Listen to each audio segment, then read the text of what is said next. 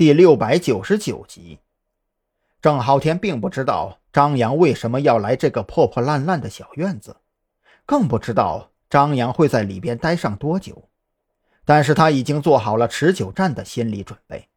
反正医院的事儿搞砸了之后，孔森很生气地责令自己回去反省，查清楚张扬这个叛徒的底细。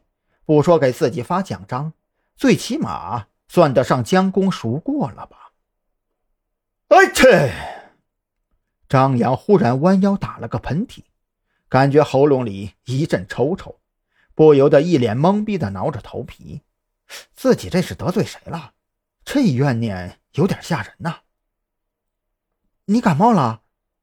蓝雨桐见张扬面色难看，不由得开口问道：“啊，没有，估计是谁在骂我的吧？”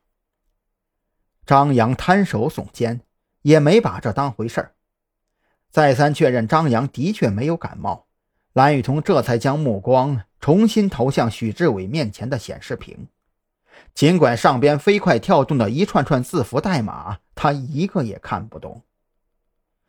兰姐，你要是有空，能不能帮我个忙啊？许志伟双眼死死盯着显示屏，双手飞快地敲打着键盘。我现在没什么事儿。韩哥那边我又帮不上什么忙，驻地这边呢也没有什么资料需要比对核实，能帮你什么忙你就说呗。蓝雨桐有些奇怪，被许志伟成功的勾起了好奇心。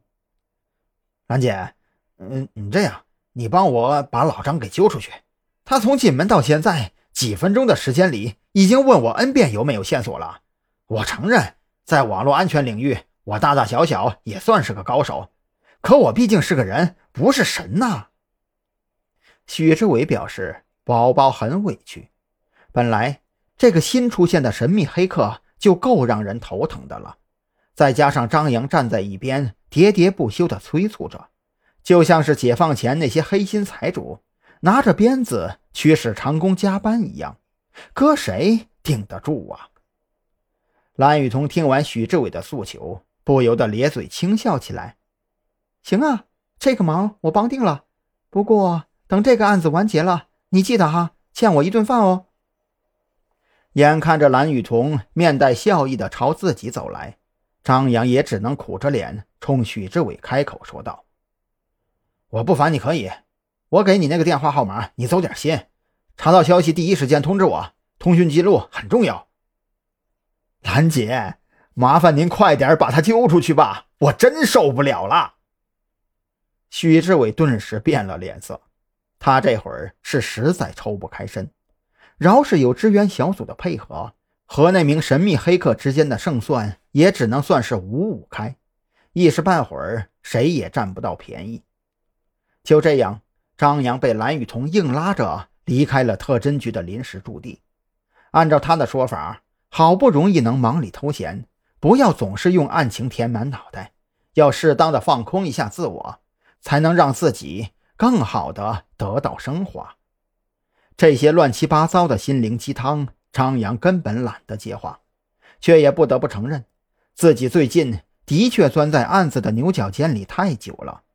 或许找个地方吃顿饭，放松一下，也是个不错的选择。